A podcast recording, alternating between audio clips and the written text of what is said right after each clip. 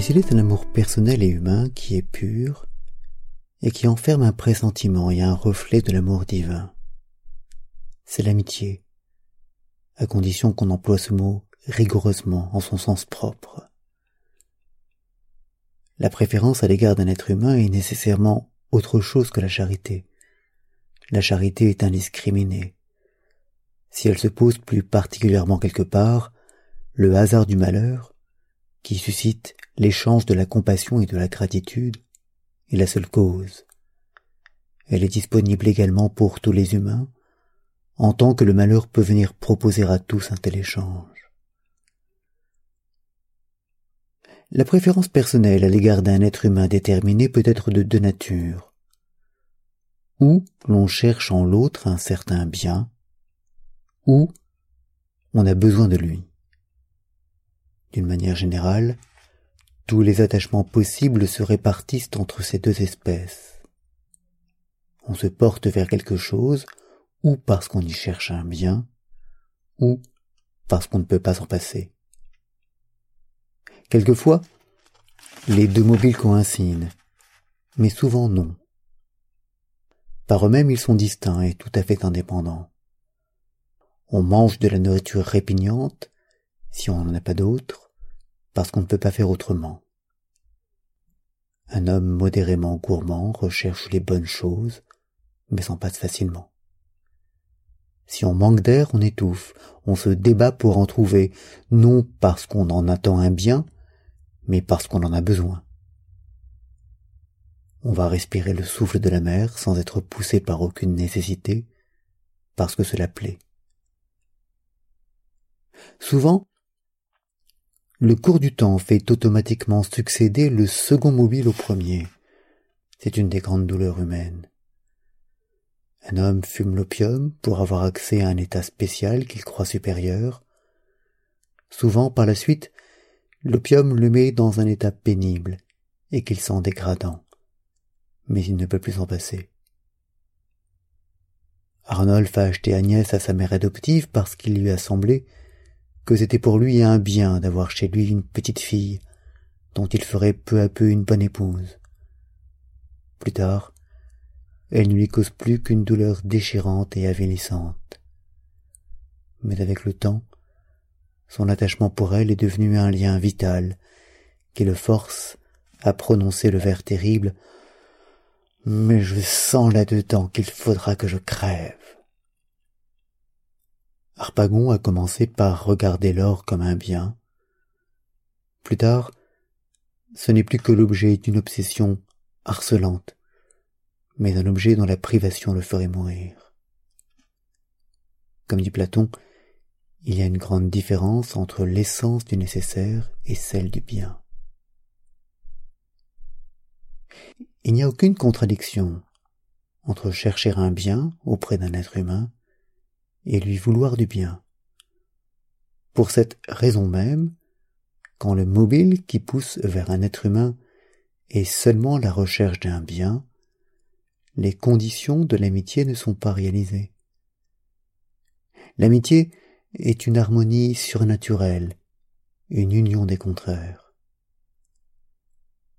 Quand un être humain est à quelque degré nécessaire, on ne peut pas vouloir son bien, à moins de cesser de vouloir le sien propre. Là où il y a nécessité, il y a contrainte et domination on est à la discrétion de ce dont on a besoin, à moins d'en être propriétaire.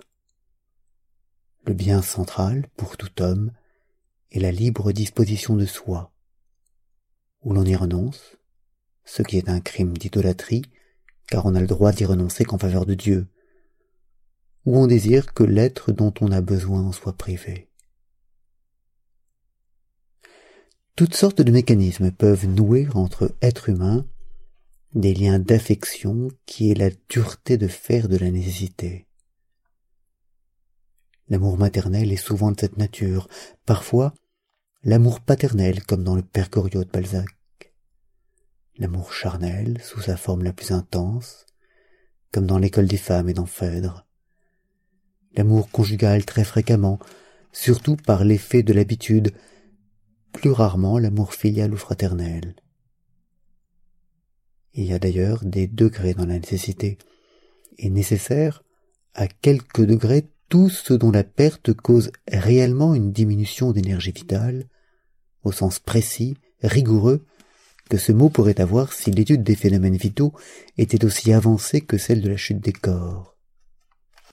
Au degré extrême de la nécessité, la privation entraîne la mort. C'est le cas quand toute l'énergie vitale d'un être est liée à un autre par un attachement. Au degré moindre, la privation entraîne un amoindrissement plus ou moins considérable.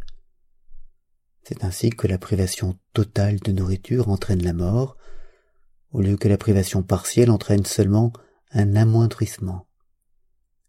Néanmoins, on regarde comme nécessaire toute la quantité de nourriture en deçà de laquelle un être humain est amoindri. La cause la plus fréquente de la nécessité dans les liens d'affection, c'est une certaine combinaison de sympathie et d'habitude. Comme dans le cas de l'avarice ou de l'intoxication, ce qui d'abord était recherche d'un bien est transformé en besoin par le simple cours du temps. Mais la différence avec l'avarice, l'intoxication et tous les vices, c'est que, dans les liens d'affection, les deux mobiles, recherche d'un bien et besoin, peuvent très bien coexister. Ils peuvent aussi être séparés.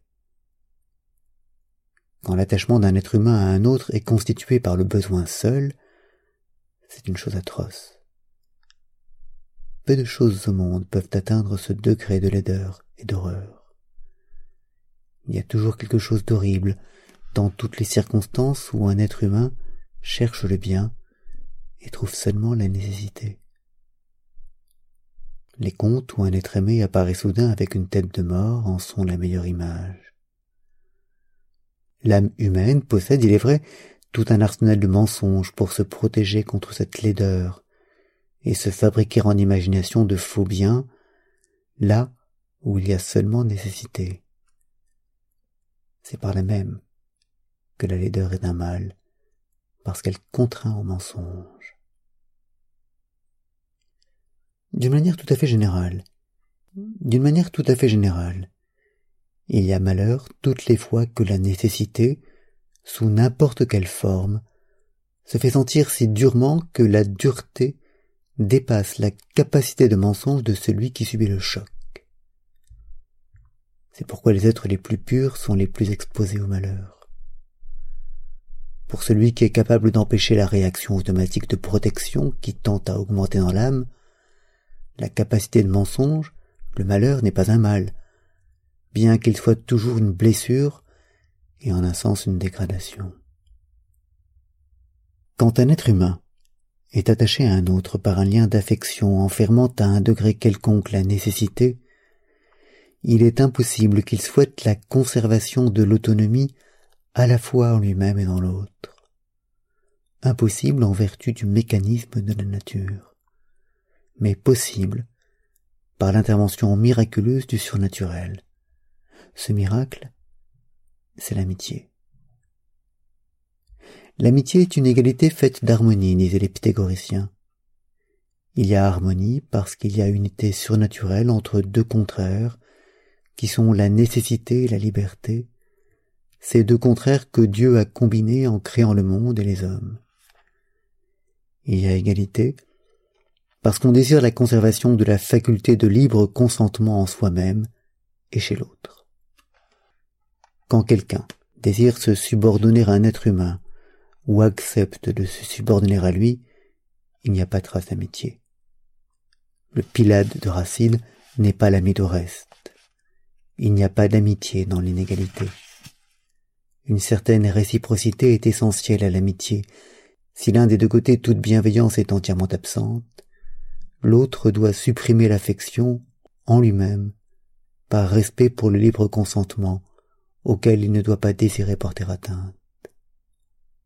Si l'un des deux côtés il n'y a pas respect pour l'autonomie de l'autre, celui-ci doit couper le lien par respect de soi-même.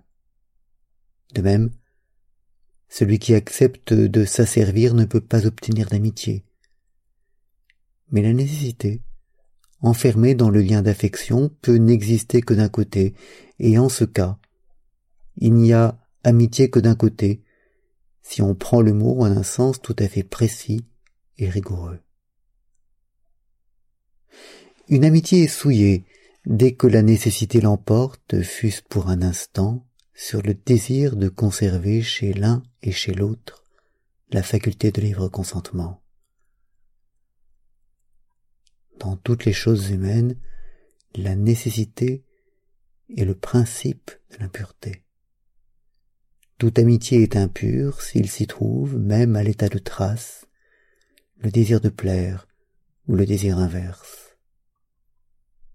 Dans une amitié parfaite, ces deux désirs sont complètement absents. Les deux amis acceptent complètement d'être deux et non pas un. Ils respectent la distance que met entre eux le fait d'être deux créatures distinctes. C'est avec Dieu seul que l'homme a le droit de désirer être directement uni.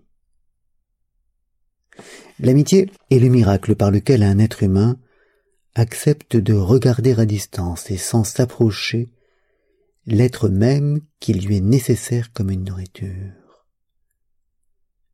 C'est la force d'âme qu'Ève n'a pas eue, et pourtant elle n'avait pas besoin du fruit. Si elle avait eu faim au moment où elle regardait le fruit, et si malgré cela elle était restée indéfiniment à le regarder sans faire un pas vers lui, elle aurait accompli un miracle analogue à celui de la parfaite amitié. Par cette vertu surnaturelle du respect de l'autonomie humaine, l'amitié est très semblable aux formes pures de la compassion et de la gratitude suscitées par le malheur.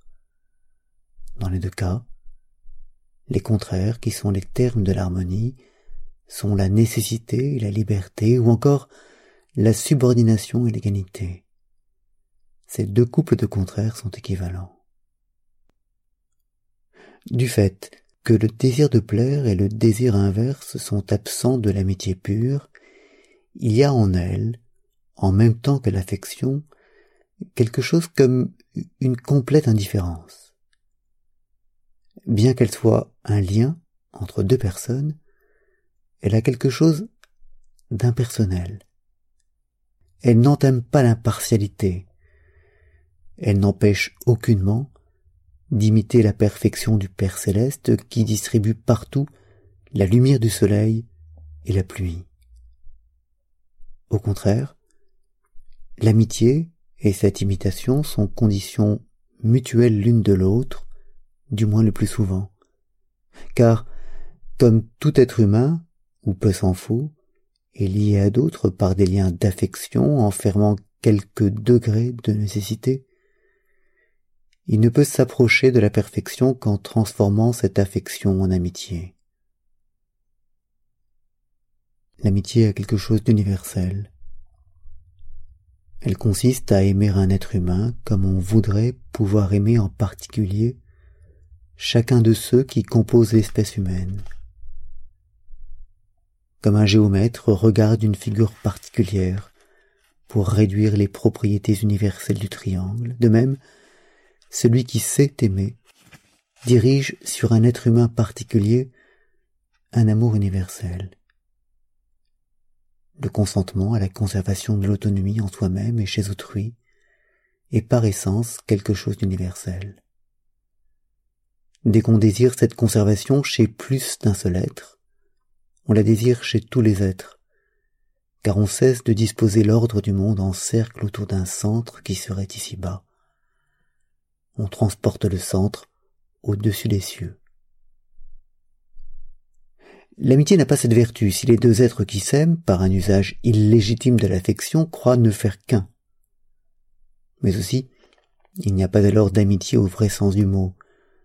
C'est là, pour ainsi dire, une union adultère, quand même elle se produirait entre époux. Il n'y a amitié que là où la distance est conservée et respectée.